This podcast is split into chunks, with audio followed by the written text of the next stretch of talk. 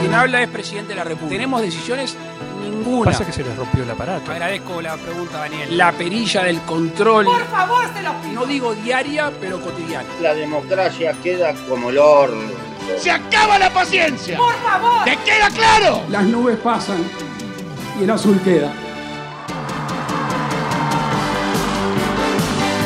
Pandemia en la torre.